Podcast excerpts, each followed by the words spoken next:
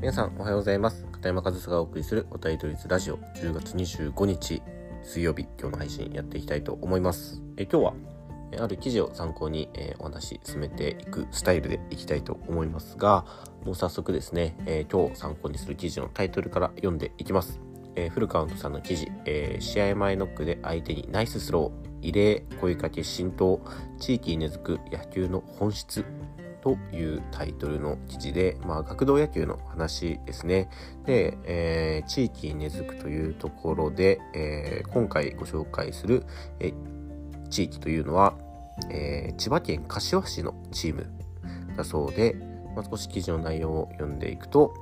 まあ、公式戦前の、え5分間のシートノックまあ、それぞれのチームの意図がそこにはあって相手チームがそうした最終点検をしている5分間の過ごし方はチームによると、え全員で注視し相手守備のレベルや長短をインプットしていくのもものが最も一般的だろう。そこに存在するのは相手チームに対する敵という意識の概念だ。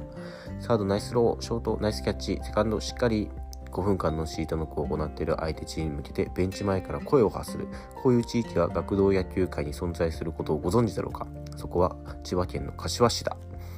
1列に並んだ選手たちはこれから戦うことになる相手チームのノッカーのボールを目で追いながらプレーに対する選手へ口々に声をかけるそこに敵意はない同じ地域で同じ野球をする仲間への関心や互いに健闘を誓い合おうという意図が働いていることは前向きな言葉や声のトーンからも読み取れるいつから始まったんでしょうね。もう10年以上前からだと思います。連盟でルール化や強制するようなことは一切してません。おそらくどこかのチームがやり始めて、良いと思ったチームが真似をする。それで徐々に広まったんだと思います。柏市の、え、少年野球連盟の大桑会長は、えー、シートノック中の声かけの経緯をそう説明したと。えー、さらに、えー、その後の公式戦はもちろん真剣勝負だ。それでいて相手チームをやじったり、エラーで盛り上がったり、結果として相手選手の心理を脅かすような指導者の声もなかった。要するに、フェアプレーの精神がこの地域ではおのずと根付いている。とのことで、まあ、記事はね、もう少し続くんですけど、まあ、内容はこういった内容の記事です。まあ、すごくいいことをピックアップした、えー、いい記事だなというふうに感じました。まあね、その相手チームをね、敵としてみなして、その相手のね、えー、守備の穴を探したり、まあ、弱点を探したりみたいなのはね、まあ、そのスポーツ勝ち負けがつくね勝負事をしてる以上ねそういった行動間違いではないんですが、まあ、同時にこのね、えー、フェアプレーの精神というかいいプレーに対しては敵味方関係なくナイスプレーと声かけること。僕はそれも決して間違った行動ではないと思いますしまあスポーツマンの、え、あるべき姿じゃないかなと。そういうね相手にリスペクトを表するそれをしっかり表現することができる選手っていうのはその選手に僕はリスペクトを表しますし、まあ、その相手がいいプレーがあるということはその試合をやっている以上自分たちにとっては不利益なえー、プレーになるわけじゃないですか。それでいても相手に対してナイスプレーと声をかけたり拍手を送ったりね、まあ、よくそのメジャーリーグとかでねそういう、えー、場面とか見受けられたりもしますけど、まあ、そうやって自分に不利益なプレー自分のまあ言ってしまうとね心にダメージが当たる与えられるようなプレーに対してもリスペクト敬意を表して、まあえー、脱帽したりね拍手を送ったりみたいなシーンっていうのありますよね、まあ、そういうことをできる選手に僕はすごくリスペクトしますし、まあ、そういうねリスペクトフェアプレーの精神を育むことに、えー、つながる、まあ、いい取り組みというか取り組みというかもうね、あの会長の言葉にもありましたけど強制してやらせるとかそういったことではないみたいなのでそういう文化がね根付いてるということは僕はすごくいいことだなというふうに感じました。で、まあ、僕はこの記事を読んで、まあ、すごくいい、えー、文化風習だなというふうに感じたのと同時に、まあ、それはそれでいいんですけど僕はじゃあもっと何か子どもたちにそういったリスペクトだったり、えー、敬意を表することの、まあ、素晴らしさ気持ちよさというんですかねそういったものを伝えるにはどうしたらいいのかっていうふうに考えた時に、えー、指導者が積極的にそういった行動を